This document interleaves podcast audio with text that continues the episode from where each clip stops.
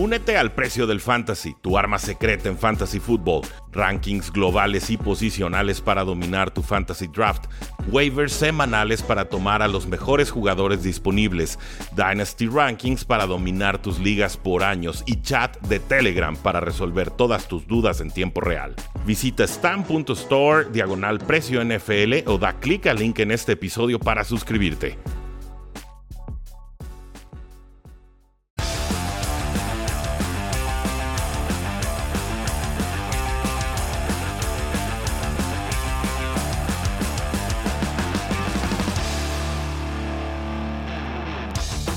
Yo soy Rudy Jacinto, me encuentran en Twitter como arroba NFL y es un gusto para mí platicar con todos ustedes, como siempre, sobre lo que acaba de suceder en la National Football League.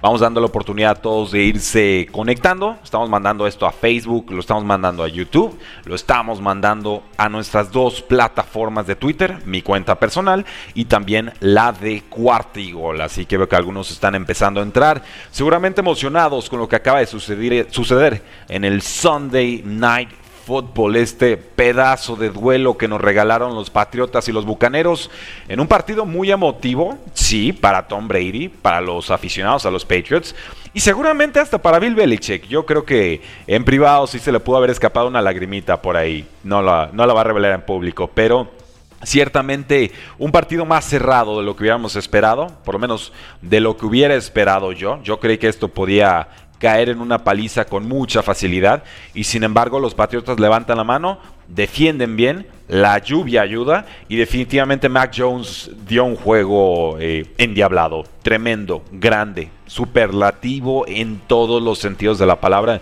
Yo creo que hoy más que nunca los Patriotas deben estar contentos y, seguros de que han encontrado a su mariscal de campo del presente y del futuro. Eh, Javi Villar Chavarría dice saludos Juan José Ríos Ordóñez, saludos desde Colombia, bienvenido. Eloisa Jacinto, hola Rudy, qué buen juego, saludos a todos. Beto Mungía nos dice, ¿qué tal Rudy? Gran partido. Falla el monje con esa decisión de no jugársela en cuarta. Era una cuarta y tres en campo rival. Decide Bill Belichick irse con un gol de campo de 56 yardas en la lluvia. Una distancia a la que Nick Folk no está acostumbrado a intentar sus goles de campo. Y vaya, le da al, pues literal al poste, ¿no? Soy el Toink y se acaba el partido. Ganan los Bucaneros, ganan bien. Y insisto, un juego que fue más cerrado lo esperado. Gana Bucaneros 19 a 17. Gana Tom Brady a los 32 equipos de la NFL en su carrera. Pero, insisto, la historia para mí de este partido es, aparte de la ausencia de, de Rob Gronkowski, que ya nos queda claro, es muy importante en esta ofensiva, sobre todo en zona roja Creo que lo de Mac Jones es muy especial. 31 de 40 pasos completados, 275 yardas, 2 touchdowns, una intercepción, 4 capturas. La línea ofensiva de Patriotas no está protegiendo bien, eso es una realidad.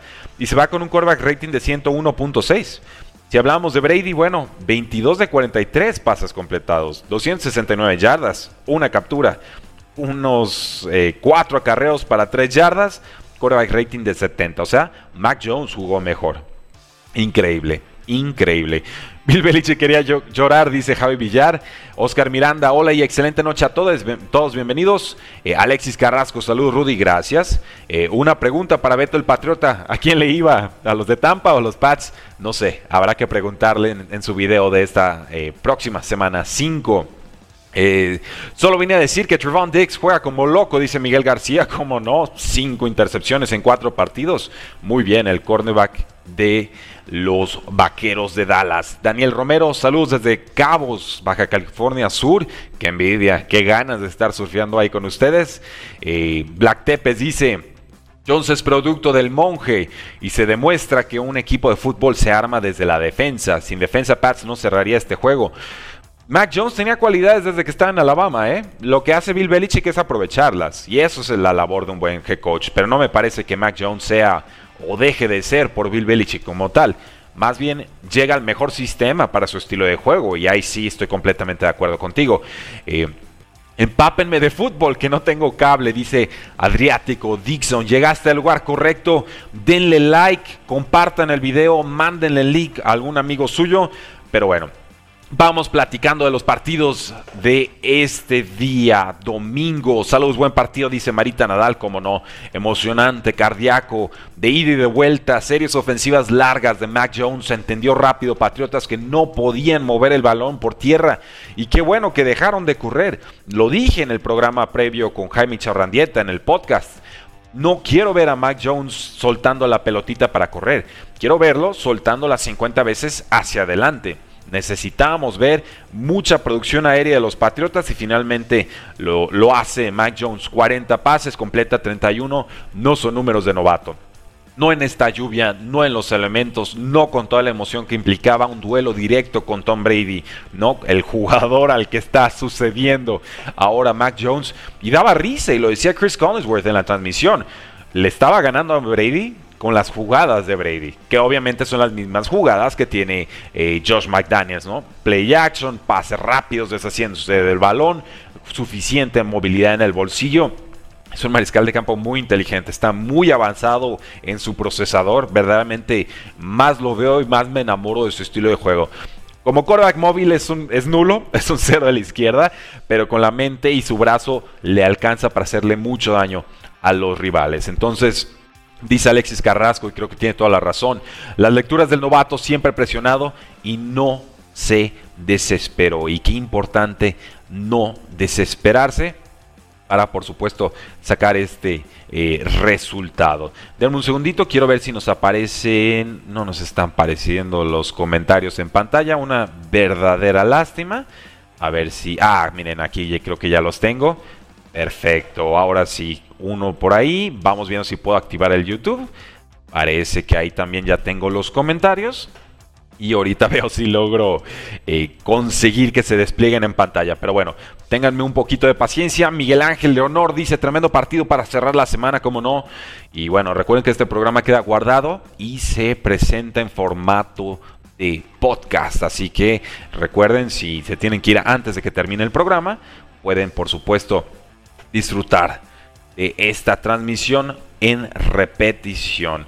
Dejen ver si me aparece. No, no me está apareciendo los comentarios. Lo siento mucho. Bueno, tendrán que quedarse con las ganas de ver sus comentarios en pantalla, pero sepan que aquí a la derecha los estoy leyendo a todos ustedes. Así que, damas y caballeros, eh, quise empezar con el Sunday Night Football porque ciertamente superó todas las expectativas de esta semana, por menos todas las que yo tenía depositadas en este partido. Vamos con el partido de las Panteras contra los Vaqueros de Dallas. Panteras 28, Cowboys 36. Empezó bien Panteras, peleando, apretado y de hecho se fue con ventaja al medio tiempo, pero la segunda mitad, fue un colapso total. Un colapso eh, total. Y definitivamente los Vaqueros de Dallas tuvieron muchas oportunidades de irse con ventaja al medio tiempo, pero bueno, Zeke Elliott juega bastante bien, Gregory presiona bastante bien y bueno, me parece que aquí hasta cierto punto desenmascaran a las Panteras de Carolina, ¿no? Que llegaron con un récord de 3 y 0, pero este juego con los Vaqueros era la primera prueba importante, primera mitad aprobatoria, segunda mitad muy, muy pobre. Vimos dos anotaciones por tierra de, Sam Darnold, pero finalmente fue un esfuerzo desaprovechado. Dos intercepciones de Trevon Diggs terminan sepultando el partido. Eh, ¿Algo que agregar, pueblo? ¿Quieren, ¿Quieren sacar comentarios de este partido de, Panteras contra Vaqueros? Los leo, pero pues bueno, Vamos viendo. Quiero hablar en vivo, dice Santiago Coco Mejía. Eh, no tengo activado el Instagram, no, no es el café americano, es otro formato el que utilizamos el día de hoy, pero, ¿cómo no? ¿Cómo no? Pronto en un live, ahí te, te trepamos. Mika Parsons dice Miguel García, sí, este linebacker no juega como novato, eh, juega muy fuerte, juega seguro, juega rápido. Cuando lo pusieron como defensive end también jugó bien. Entonces, me parece eh, increíble lo que está haciendo, justamente lo que necesitaba Vaqueros en la posición de linebacker, ¿no? Porque o por lesiones o por baja de nivel no terminaban de resolver esa posición. Bien por los Vaqueros de Dallas, que finalmente se afianzan ahí en la cima de la división. Vaqueros con récord 3 victorias, una derrota. Y las Panteras de Carolina también están con 3 victorias y una derrota. Los Indianapolis Colts también dieron un golpe fuerte en esta semana 4 Colts 27, Delfines 17. Eh, se ve un poco más sano Carson Wentz, se ve un poco más seguro. La realidad es que tardó la ofensiva de Colts en aparecer en este partido. Pero, sin embargo, la ofensiva de Dolphins no hacía absolutamente nada. Y entonces había posibilidades para que los Colts despertaran, lo hicieron. Y creo que la gran historia de este partido es la defensiva de Colts. Tua nos quedó de ver en estos primeros partidos, ¿no? Sale lastimado. Jacoby Brissett lo hizo bien contra Raiders la semana pasada, no así en este partido. Los Delfines no tuvieron más de 100 yardas ofensivas en los primeros tres cuartos del encuentro. Cuando movieron el balón, ya era muy poco, muy tarde. La defensa de Dolphins adecuada, bien, presionando, aguantando. Se cansaron. La ofensiva no aguantaba las series. La defensiva estuvo mucho tiempo en el campo y ya, los puntos llegan al final para los Colts. Entonces, 27-17, pero me parece que Colts controla el trámite del partido casi por completo. Los Colts tuvieron una ventaja 7-3 al medio tiempo, no llegaron a soltarla. Muy bien Jonathan Taylor, eh, una carrera de 38 yardas en el tercer cuarto, termina Taylor con 103 yardas y 16 acarreos, poquito en Nijem Himes, fue un mal partido de su parte. Carson Wentz 228 yardas y 2 touchdowns. Con eso, con ese poquito, alcanzó. Ebriones Cabriones dice, este es el año bueno de los vaqueros. Eh, dieron un paso importante el día de hoy, estoy de acuerdo. Y pues bueno, pasemos al siguiente partido. Vamos con cuatro juegos y vamos con sus comentarios después. Y así no lo vamos eh, campechaneando. Así que tranquilos todos, vamos a llegar a sus comentarios. Lions 14, Osos 24. Wow, wow, wow, wow. Después de lo mal que jugaron los Osos de Chicago contra los Browns, me parece que el antídoto perfecto era jugar contra los Detroit Lions. Varios se fueron con la finta, algunos tomaron a Detroit para ganar el partido. Yo no, yo me quedé con los Osos, eran locales, tenían un quarterback móvil. Matt Nagy tenía que haber aprendido algo del bodrio de partido que se mandó eh, marcar contra los Cleveland Browns y así termina sucediendo. Un buen partido de David Montgomery, el corredor, 23 acarreos, 106 yardas, 2 touchdowns, pero ojo, salió con una lesión de rodilla, no pudo regresar en el cuarto cuarto, puede ser de gravedad. Seguimos a espera de reportes. Justin Fields, 215 yardas, un pase de 64 yardas para Darnell Mooney para un touchdown en la primera mitad. Entonces, buen partido Justin Fields. Es la clase de partido que queríamos ver que tuviera contra los Browns pero fue mucha pieza entonces. Este partido es un primer paso importante. Hay que ver cómo va construyendo resultados conforme avanza la temporada.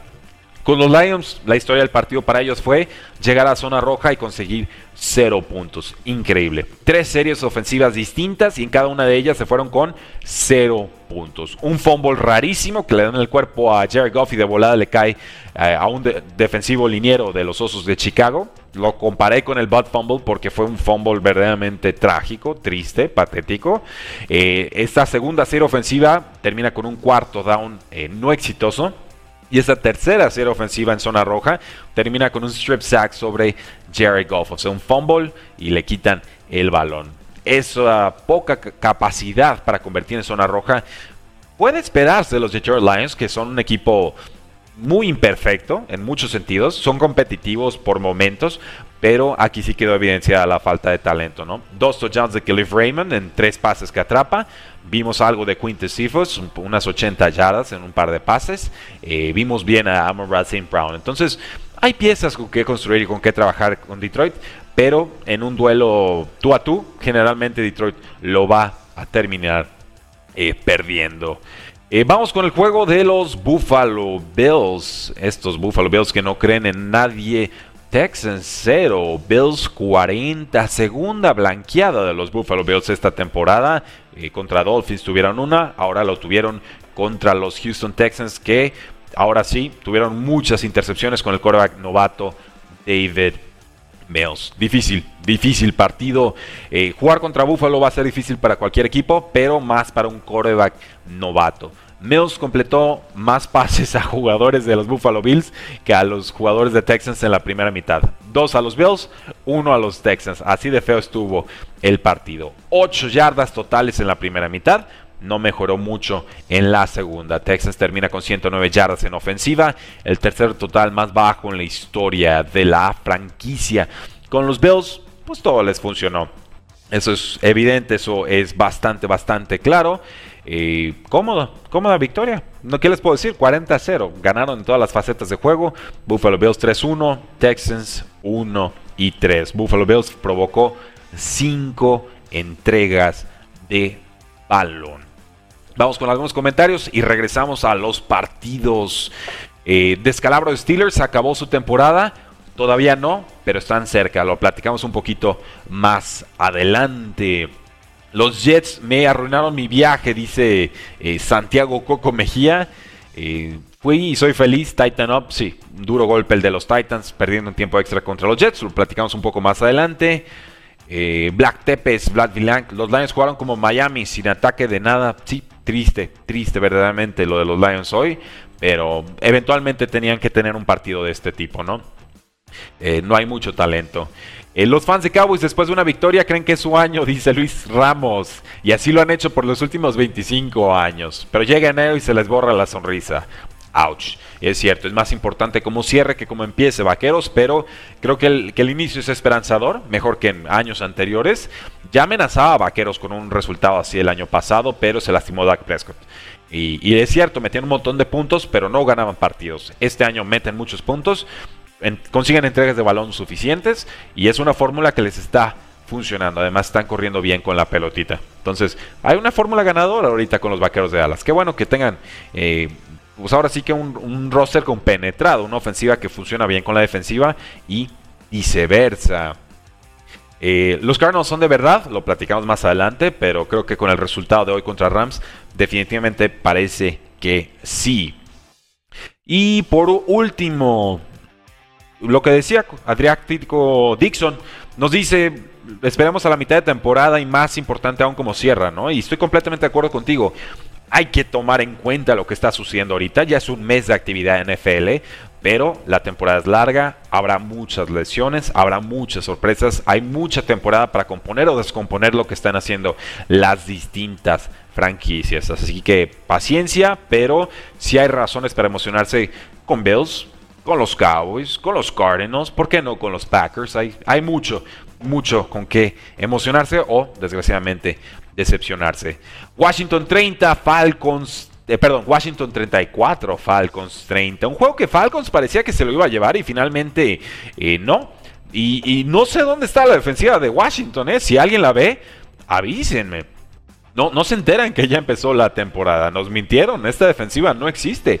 Tuvo que ser la ofensiva del Washington Football Team la que tuviera más de 400 yardas totales. Terry McLaurin es un dios con el balón en las manos. 6 recepciones, 123 yardas, un touchdown. Taylor Henneke 290 yardas, 3 touchdowns. Su mejor partido de la temporada. Eh, incluyendo dos touchdowns en los últimos 4 minutos. Dustin Hopkins, el pateador, pues le metió drama al asunto, falló dos puntos extras, pero finalmente la actuación ofensiva fue suficiente para llevarse el resultado. ¿Qué preocupa de la defensa? Que permitiera 30 puntos, pero pues bueno, la ofensiva está ahí para salvar el partido y me queda claro que Taylor Henneke pues va a ser titular cuando regrese Fitzpatrick. Yo creo que tiene más Washington que ganar con Heineken bajo centro que con, que con Fitzpatrick por la edad, simplemente. Vamos Vamos con los Falcons. Estos Falcons desaprovecharon una actuación brutal, poderosa e increíble de Cordero Patterson, que hasta el momento, decía Mauricio Gutiérrez está de Fantasy, estoy de acuerdo, eh, Cordero Patterson parece el pick eh, de waivers de Fantasy Football de este año. Con Patterson estamos hablando de 6 acarreos, 34 yardas, de 5 recepciones, 82 yardas y 3 recepciones para touchdown. Y viene amenazando desde hace varias semanas. Simplemente aquí consigue todas las anotaciones. Mike Davis por fin consigue la su anotación. Con Patterson, a más ojo, bajó su volumen porcentualmente hablando de ataque terrestre. Aquí consigue todos los touchdowns, pero su rol por ataque terrestre bajó comparado a semanas anteriores. Entonces eso puede ser una indicación de que el equipo quiere correr más con Mike Davis.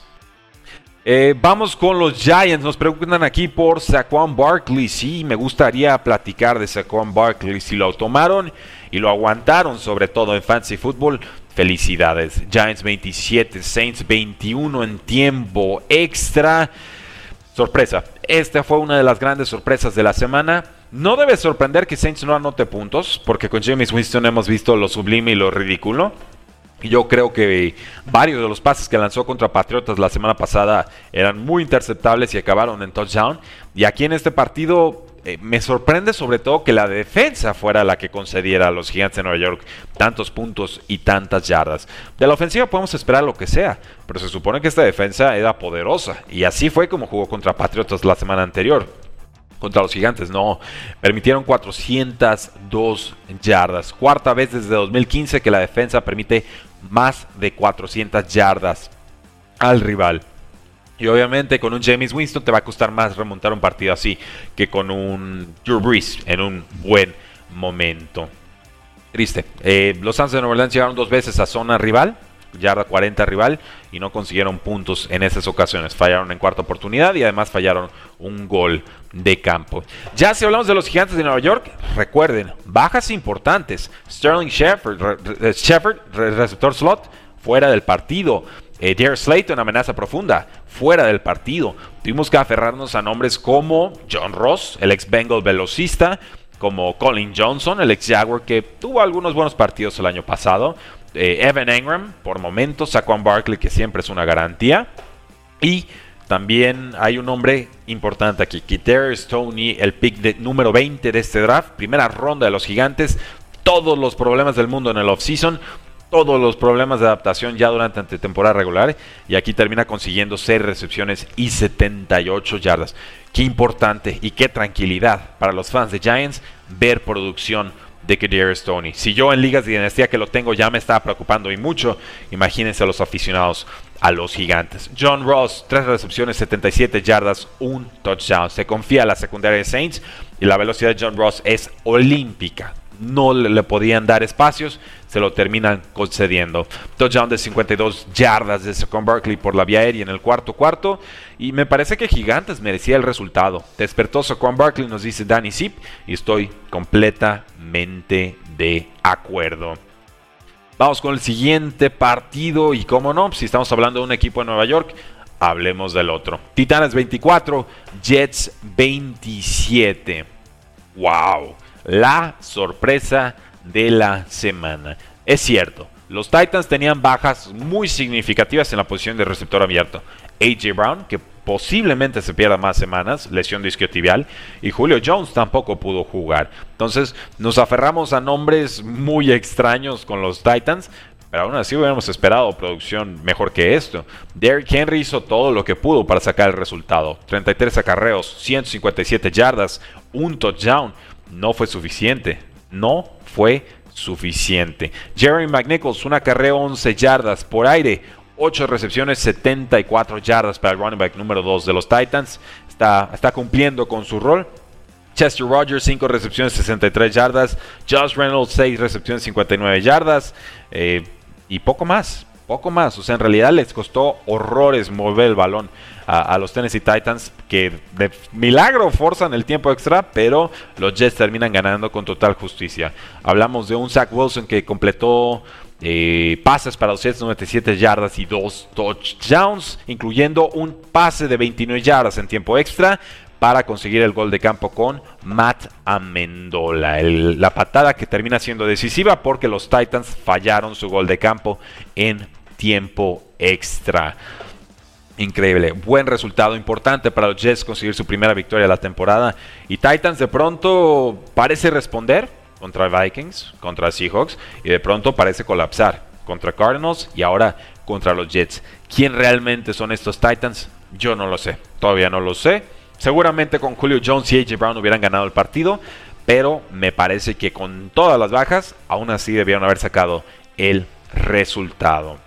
Eh, no hay más, no hay más. Les voy a decir los stats de Titans nada más para que lo, lo ubiquen, pero ojo, Tannehill fue capturado siete veces en este partido y también fue capturado cinco veces por Chandler Jones en la semana 1. Entonces, esto habla bien de Jets, sí, pero sobre todo nos habla de problemas en la línea ofensiva de los Titanes. Tannehill completó 30 de 49 pases, casi 300 yardas y un touchdown, además de esas siete capturas. Ni modo. Nos dice Black Tepes, Henry siempre queda de ver. Es bien predecible que irán con Henry. Los Titans estos juegos deberían darle más oportunidades a Tannehill. Pero pues a qué más iban a aferrar los Titans. Derrick Henry es lo que tenían. Y consiguió 157 yardas y un touchdown. O sea, no fue problema Derrick Henry. No, los Jets no lo pudieron detener. Faltó algo más. eso es cierto. Y no alcanzó tampoco con el segundo corredor del equipo. Eh, Michael Carter, 3 acarreos, 38 yardas para este corredor novato. Poco a poco se va haciendo con la titularidad del roster. Dos eh, targets para Devin Coleman, que regresa de lesión. Corey Davis, el ex titán, venganza, cuatro recepciones, 111 yardas y un touchdown, además de un fumble que no termina costándoles. Killen Cole, importante al final del partido, este wide receiver, tres recepciones, 92 yardas. Jamison Crowder, bienvenido a la temporada 2021, siete recepciones, 61 yardas y un touchdown. Entonces de pronto parece que los Jets tienen buena ofensiva, por lo menos contra esta defensiva de los Titanes de Tennessee. En un partido que no se podían permitir perder, los Kansas City Chiefs ganan 42 a 30 a unas Águilas de Filadelfia que no despejaron una sola vez en este partido y aún así perdieron. Increíble. Eagles terminó con 461 yardas aéreas, anotó 30 puntos, 7 de ellos en tiempo basura. Una línea ofensiva que no tenía 4 de 5 titulares, pero llegaban a zona roja y no convertían. Tres veces entraron, tres veces se conformaron con goles de campo. Tuvieron 9 castigos y además pues solo corrieron 103 yardas contra una defensiva de Chiefs que no es buena. Era para que tuvieran 150 o más. Además, la defensiva de Filadelfia no pudo detener a, Kansas City en ningún momento. Chiefs convirtió 9 de 10 intentos de tercera oportunidad y le anotó touchdown en 6 de 7 posiciones en este partido. Entonces, no hay más. Si no consigues una entrega de balón, si no logras establecer un juego terrestre definitivo para controlar el tiempo del partido, contra un equipo top como los Chiefs, no vas a, a poder. Me queda claro que los Chiefs ahorita no son un equipo perfecto. Simplemente eh, jugaron mejor. Encontraron a Terry Hill, Mahomes solo tuvo seis pases incompletos. Y la defensa de Chiefs, como dije, aguantó en zona roja. Con eso alcanza para sacar el resultado. Andy Reid creo que ya tiene 100 victorias con Eagles y como 100 con los Chiefs. Y pues quedó claro que hay niveles y los Chiefs son mejores que las Águilas de Filadelfia. Yo creí que Filadelfia podía cubrir la línea, que era como de 6 puntos, si recuerdo bien. Pero, pero no, no, no hubo manera. Ni la ofensiva. Bueno, la ofensiva hizo 30 puntos. Creo que hay que darles crédito. La defensiva de Águilas es sobre todo la que debe de preocupar. Eh, algunos comentarios. Ahorita vamos con el juego. veo que hablan un poco del de Patriotas. Veo que hablan un poco de Matt Ryan, del de Broncos. Seguimos avanzando, como no. Browns 14, Vikings 7. Un juego trabado, tosco, deslucido. Eh, Browns jugó muy bien en defensiva muy muy bien. El problema fue Baker Mayfield. No conectó con Odell Beckham Jr. Él generó separación. Él tenía para touchdowns largos. Eh, Baker Mayfield falla. Y lo aceptó y lo dijo, tengo que mejorar, jugué como basura. Y tiene toda la razón. Fue exactamente como jugó. Pero hablemos de la defensa de los Browns. El juego terrestre de Minnesota, su punto fuerte, tuvo 2.8 yardas por acarreo. Esto fue con Dalvin Cook bajo centro. Greedy Williams tuvo una intercepción en la secundaria y pues bueno, corrieron bien Nick Chubb y corrió también bien Kareem Hunt. esta ofensiva se mueve por la vía terrestre y puntualmente pasa. Nada más que cuando pase van a necesitar más y mejores pases de Baker Mayfield. Con los vikingos anotaron muy pronto su touchdown.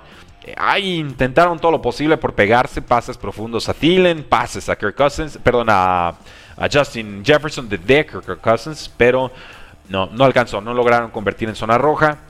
La defensa de Vikingos, bueno, si hablamos de 14 puntos permitidos, fue una buena, buena actuación. Vikings jugó horrible por aire, por tierra, siempre fue detenido, nos dice Black Tepes. Y sí, si checamos las estadísticas, 20 de 38 pases completados para Kirk Cousins, un touchdown, una intercepción y dos capturas. Dalvin Cook absolutamente neutralizado.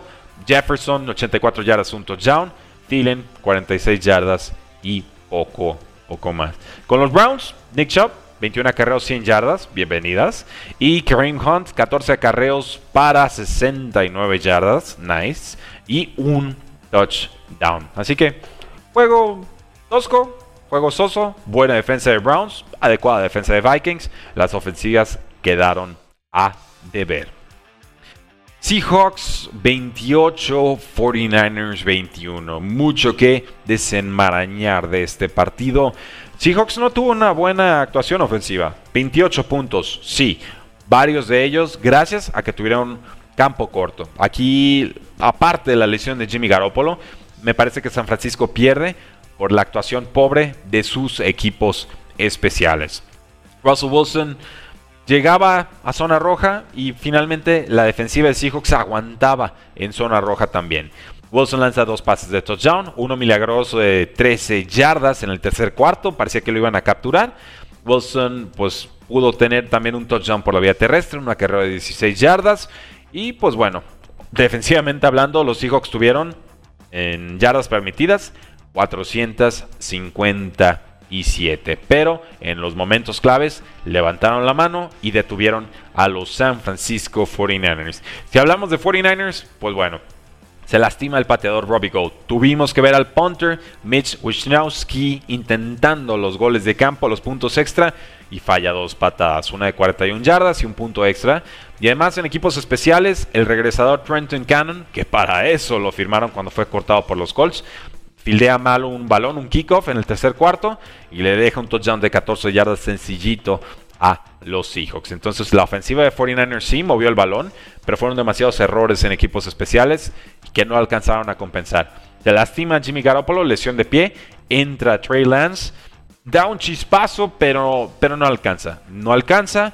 Un pase de 76 yardas para touchdown, pero también impreciso por momentos. 9-18 pases completados. Entonces va madurando Trey Lance, pero no me parece que todavía esté listo para actividad general a menos de que lo vayan a utilizar como un Mitch Trubisky, como un Lamar Jackson, o sea, realmente abusar de su juego terrestre, creo que todavía no sería el momento ideal para eh, ponerlo en el campo porque tuvo muy poca experiencia en colegial. Hay cualidades fenomenales, pero falta un proceso de, maduración y aquí la lesión de Jimmy Garoppolo lo expone antes de tiempo a un partido divisional durísimo. Recuerden, Seahawks y San Francisco se dan con todo, siempre son juegos cerrados, juegos que se definen en la última jugada, que se va a tiempo extra, en fin, no, era el escenario para un debut eh, ya más formal, con más snaps de Trey Lance. Eh, vamos con el partido de Arizona. Veo que varios quieren hablar de ese juego, ¿cómo no? Hagámoslo. Cardinals 37, Rams 20. Gracias a todos los que nos están viendo en Facebook Live, en YouTube Live, en Twitter y por supuesto en otras plataformas. Cardinals 37, Rams 20 y créanme, el resultado no demuestra lo dominante que fue Arizona en esta actuación. Teníamos a dos claros favoritos en las votaciones de MVP. Por lo menos en las apuestas, en los momios, habían dos corebacks. Matthew Stafford y Kyler Murray. Me parece que después de esta semana, Kyler Murray con toda justicia se va a la primera posición. Jugó mejor que Matthew Stafford desde un principio. Y pues bueno, un ataque terrestre de Cardinals muy, pero muy dominante. Quiero buscar las estadísticas porque eh, vimos mucho de James Conner en zona roja, vimos mucho de Chase Edmonds fuera de, las, de la yarda 20. Kyler Murray 24-32 pases completados. 268 yardas, 2 touchdowns, 3 capturas, ni modo. Y en escapadas tuvimos 6 acarreos para 39 yardas, discreto, para un partido de Kyler Murray, por supuesto. Chase Edmonds, 12 acarreos, 120 yardas, muy buenos, 4 recepciones, 19 yardas, o sea, cumpliendo completamente. James Conner, el ex corredor de Steelers, 18 acarreos, 50 yardas, 2 touchdowns, un fumble que no termina perdiendo. Eh, AJ Green, 67 yardas, un touchdown. Andre Hopkins, 4 recepciones, 67 yardas, 6-7. Mm, Williams, 66 yardas, un touchdown. Bien por el tight end. Y poco más del resto del equipo, pero por tierra bastó el dominio de Cardinals. Y defensivamente hablando, también hicieron bastante. Si hablamos de Stafford, 26 de 41 pases completados, 280 yardas, 2 touchdowns, una intercepción. Y no veo fumbles, perfecto. Theo Henderson tuvo un buen partido. Está regresando de lesión el running back número uno de los Rams. 14 carreos, 89 yardas, 5 recepciones, 27 yardas. No alcanza. Tristemente no alcanza. Poquito de Sonny Mitchell, 3 acarreos, 11 yardas. Van Jefferson, les he estado presumiendo mucho este receptor de los, de los Rams. Corre rutas fenomenales, en serio, es un mago de la posición. Va a ser un receptor importante en esta liga. 6 recepciones, 90 yardas, touchdown. Cooper Cup, 5 recepciones, 64 yardas, no hubo touchdown. Obviamente, pues vimos eh, una atención especial sobre Cooper Cup. No dejaron que tuviera esa química que ha mostrado con Matthew Stafford recientemente. Eh, Robert Woods, 4 recepciones, 48 yardas y un touchdown. Qué bueno que, Robert Woods empieza a figurar en la ofensiva. Vendrán mejores días para él, porque Cooper Cup literalmente succionó todo el valor fantasy de los jugadores de Rams y se lo adueñó todo, todito para él, ¿verdad? Entonces, pues bueno, creo que es una victoria importante y nos preguntaban por aquí, ¿Cardinals es de veras? Yo digo sí, yo digo sí, yo creo que tenemos que tenerlo muy en cuenta los Cardinals, pero también me parece que aquí juega hasta cierto punto la victoria de Rams de la semana pasada tan importante sobre los Bucaneros. ¿Por qué? Victoria emocionante, victoria grande, eh, eufórica si quieren. Y no es que llegaran confiados a este partido contra los Cardinals, pero es natural y normal que cuando le inviertes tanta emoción y tanta atención y tanta preparación a un juego contra el campeón del Super Bowl, que hay un bajón anímico en el juego siguiente.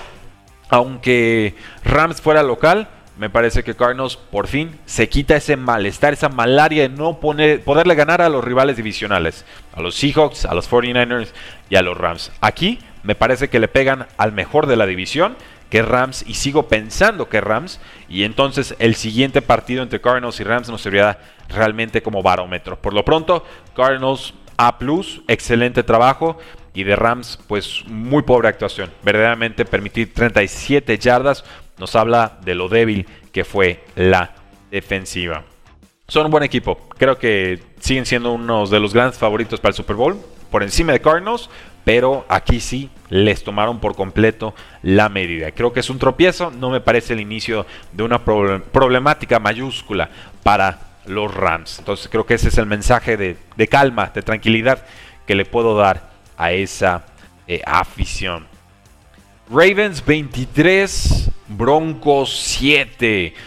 Varios se fueron con Broncos, ¿eh? Varios se fueron con Broncos y no. Yo, yo aguanté con Ravens. Tenía ciertas dudas, me preocupan sus lesiones, sí. Pero son mucha pieza. Son mucho coach, es mucho quarterback. Lamar Jackson es punto y aparte. Está resolviendo bien por aire. Tuvo su segundo partido de su carrera con más de 300 yardas por la vía aérea y lo hizo bastante, bastante bien. Broncos llegaba con récord invicto, sí, 3 y 0, contra rivales que no habían tenido una victoria anteriormente, lo entiendo, récord combinado 0-3, 0-3, 0-3, o sea, 0-9 en total. Pero habían estado ganando por marcadores abultados y a veces, aunque el rival sea un rival fácil, la forma en la que le ganas también nos puede explicar qué tan dominante eres como equipo. Aquí, sin embargo, me parece que Broncos todavía no está al nivel de los Baltimore Ravens. Bajas claves de Broncos en la posición de guardias. Por ahí llega toda la presión defensiva de Baltimore y por ahí pierden el partido. Sale lesionado Teddy Bridgewater. Entra Drew Locke en la segunda mitad. Y entendemos entonces por qué no ganó el duelo de, de corebacks. Drew ¿no? No, no generó eh, absolutamente nada de relevancia. 12 de 21 pases completados, 113 yardas, una intercepción, 3 capturas. Para Ravens simplemente fue administrar el partido, llevársela tranquilo.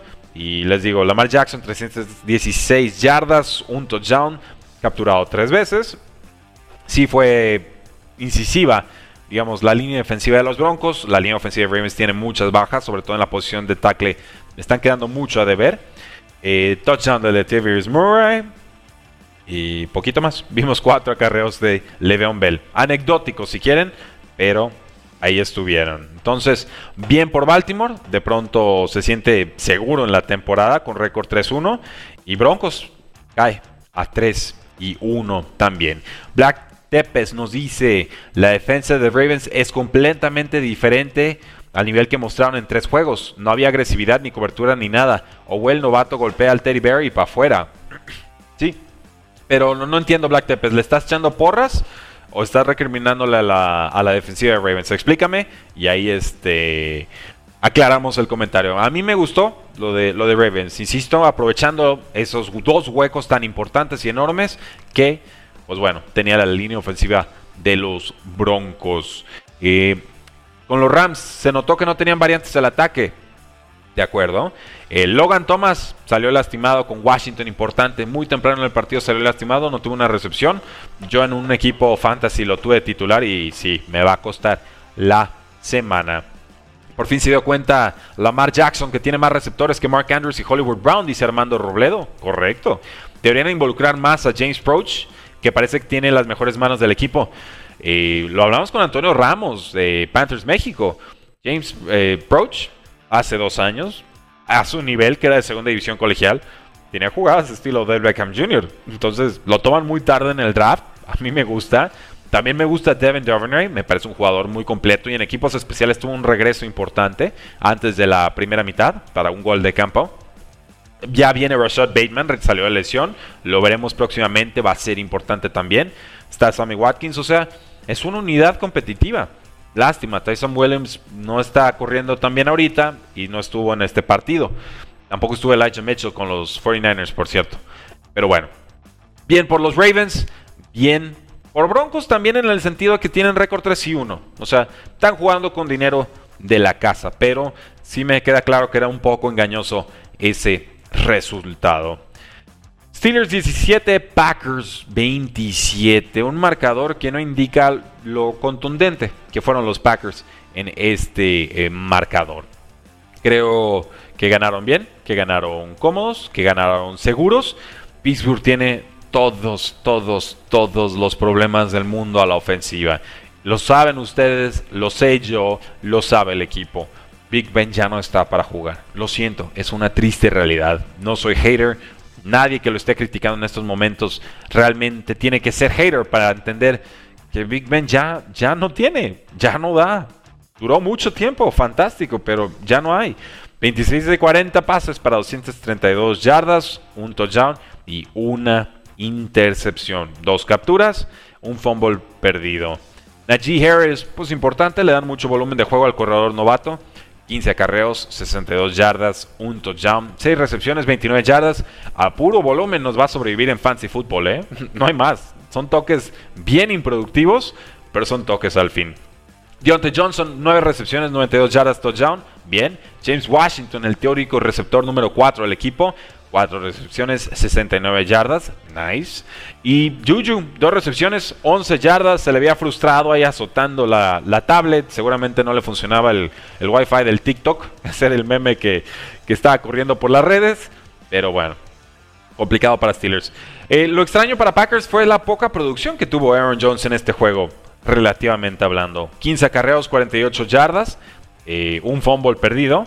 Y entonces fue AJ Dillon, 15 acarreos, 81 yardas y un touchdown, el que produjo más, una recepción para 16 yardas. No podemos soltar a AJ Dillon en fantasy fútbol, ¿eh? Aunque no nos produzca, donde se lastima Aaron Jones, es un running back 1 de inmediato, AJ Dillon. Si alguien lo tiró, tómenlo por favor. Y aunque no se lastime Aaron Jones, esa habrá sido la decisión correcta. Yo en mitad de mis ligas de redraft tengo a Aaron Jones, perdón, a AJ Dillon y creo que ninguna de mis ligas tengo a Aaron Jones. Entonces no necesitas tener al titular para poder desquitar al handcuff en caso de una lesión. Bien Randall Cobb, moviendo las cadenas en situaciones importantes. Aaron Rodgers termina consiguiendo 9 de 15 conversiones en tercera oportunidad. Se ve que la defensiva de Steelers mejora muchísimo con TJ Watt. Se sintió la presión, se sintió la presencia con dos capturas y un fumble forzado sobre Aaron Rodgers, pero no alcanza. No alcanza con defensa y la ofensiva sigue dando síntomas muy preocupantes. Yo no veo cómo lo resuelvan. Y me van a linchar algunos, pero ni modo. Salvo que metan a Dwayne Haskins bajo centro. ¿Se atreverán en algún momento a sentar a Big Ben, meter a Dwayne Haskins y tratar de atacar en profundidad con un poquito más de precisión? Yo creo que deberían de hacerlo. Pero yo qué sé. Solo soy un analista. Eh, Jair Alexander salió lastimado por ahí. Ojo con esa eh, situación. Buen fin de semana, dice Humberto Rafael Vergara, gracias. Eh, le recrimino, no soy porrista, ok. Este equipo debe ser exigido porque tiene head coach y tienen todo, dice Black Tepes. Sí, pero hay bajas. Creo que siguen encontrando su identidad los Ravens, pero ahí van, ahí van. Rudy, una pregunta, dice Humberto Rafael Vergara. ¿Crees que los Rams van a, van a llegar vacíos y medidos por los demás al final? Gracias, saludos desde Cincelejo, Colombia. No, no, me parece que Sean McVay es mucho head coach para que sea descifrado con tanta facilidad. Ya lo hizo Bill Belichick en algún momento, ¿no? Seis frontales, un linebacker, el resto de los jugadores en la secundaria, y eso lo hacían para neutralizar los ataques hacia las bandas, ese zone read option, es el ataque por zona, ¿no? El white zone que utilizaban eh, los Rams con Todd Gurley. Neutralizando eso, era más fácil de tener el juego aéreo. Así le ganan el Super Bowl a los Patriotas y me parece que esa fórmula la terminan copiando todos los equipos de la NFL. Y ahí fue cuando vimos la baja producción de Todd Gurley, además de cómo se le fueron sumando las lesiones y cómo fue bajando la productividad y la eficiencia y la seguridad del mismo Jared Goff. Entonces, no. Consiguen a Matthew Stafford, le da mucha versatilidad ofensiva. La realidad es que se han visto bien en la mayoría de los partidos me, insisto, me parece un tropezón, no un problema, una enfermedad general por parte de los Rams. Si tienen una o dos derrotas más de este tipo, va, preocupémonos. Pero por lo pronto, yo sigo muy tranquilo y confiado en que los Rams son el mejor equipo de la división y probablemente de la NFC. Efer nos pregunta, ¿crees que las Águilas tengan solución? Saludos, hermano. Sí, sí, sí, tiene que mejorar la defensa. Yo, yo en estos momentos veo que Jalen Hurts sí es la solución para Eagles. Me está gustando, está pasando bien, se ve seguro. 30 puntos contra Mahomes no es poca cosa, pero la defensa tiene que meter las manos. Y lo está haciendo con suplentazos malos en línea ofensiva. Eh, 4 o 5 bajas. Entonces, no.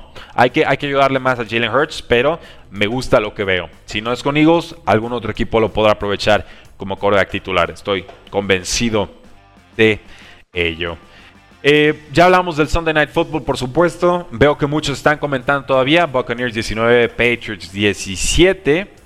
Emocionante. Creo que aquí la noticia, Mac Jones es el coreback del presente y futuro, ya lo dijimos. Y Tom Brady finalmente muy errático por momentos, volando varios pases. Eh, la lluvia le complicó la vida me parece que los Buccaneers de repente se casan mucho con el juego terrestre y no tienen un juego terrestre importante ni una línea ofensiva de seguridad. Casi siempre corren en primera oportunidad. Parecen downs desaprovechados muchas veces, dos, tres yardas y entonces tienes segunda y siete, ¿no? segunda y ocho.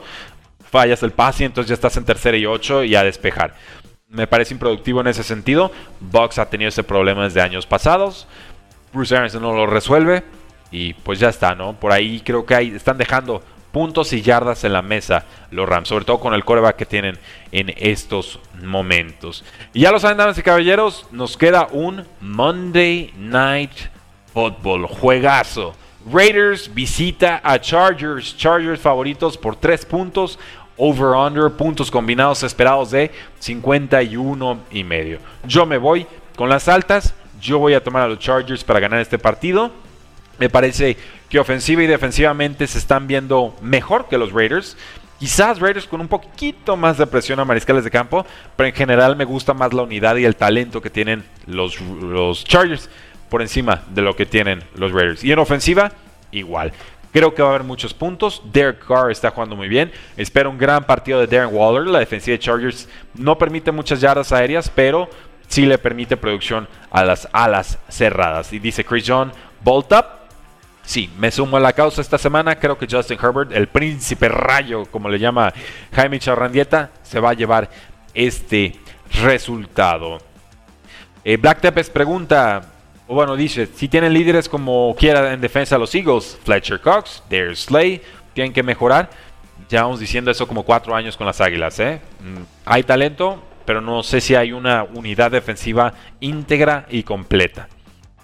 No, y además ya no tiene al coordinador defensivo James Schwartz, que también les funcionaba bastante bien. Ya se retiró. Eh, Humberto Rafael Vergara pregunta: ¿Piensas que los Bucks se deben de ir por cornerbacks como Stephon Gilmore? Los veo desnudos en esta línea. Saludos. Sí, esa es otra noticia importante. ¿eh? Ya perdieron a sus tres cornerbacks titulares: Sean Marcus Bunting, eh, creo que lo dije bien, fuera desde hace semanas. Carlton Davis cayó en este partido. Hubo otro más, por ahí se me está escapando el nombre safety, pero salió tocado, conmocionado al vestidor, en el cuarto cuarto. Entonces, la secundaria de Buccaneers es muy mala y está muy lastimada.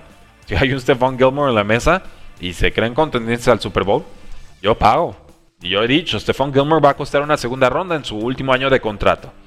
Veremos, aún no regresa de lesión, ahí está en la lista PUP, quizás lo veamos semana 7 pero también le puede caer bien a la defensiva de Patriotas. Entonces es una situación que más pronto que tarde tendrá que resolverse. Sí me gustaría ver a, los Buccaneers en la terna. Creo que necesitan hacer movimientos y Richard Sherman no te va a alcanzar. O sea, por, por default, por lesiones, Richard Sherman ya es el quarterback número uno del equipo.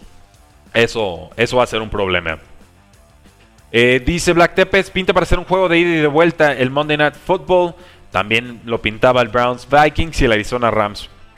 Tienes razón, pero confiemos, confiemos. Yo creo que va a ser un gran partido, que gane el mejor. Mucho en juego en la división. Broncos ya tropezó, Chiefs ya ganó. Y obviamente eh, quien gane de este Chargers Raiders se va arriba con seguridad en la división. Así que damas y caballeros, espero que hayan disfrutado eh, toda la jornada dominical de la semana 4 en la National Football League. Yo soy Rudy Jacinto, los invito por supuesto a competir, a ganarse ese curso de 10 mil pesos de Prentice Golf para que aprendan a jugar golf conmigo. Eh, se va a estar sorteando al final de este mes. Salen los comentarios del podcast, del episodio. El enlace para que participen también salió en los comentarios de esta transmisión en YouTube y en Facebook y en Twitter. Así que participen, inscríbanse, compártanlo. Mientras más participen, más oportunidades tienen de ganar. ¿Qué más los puedo invitar a hacer? A que nos sigan en todas las redes sociales. Estamos en Facebook, estamos en Twitter, estamos en Instagram, estamos en YouTube, estamos en TikTok.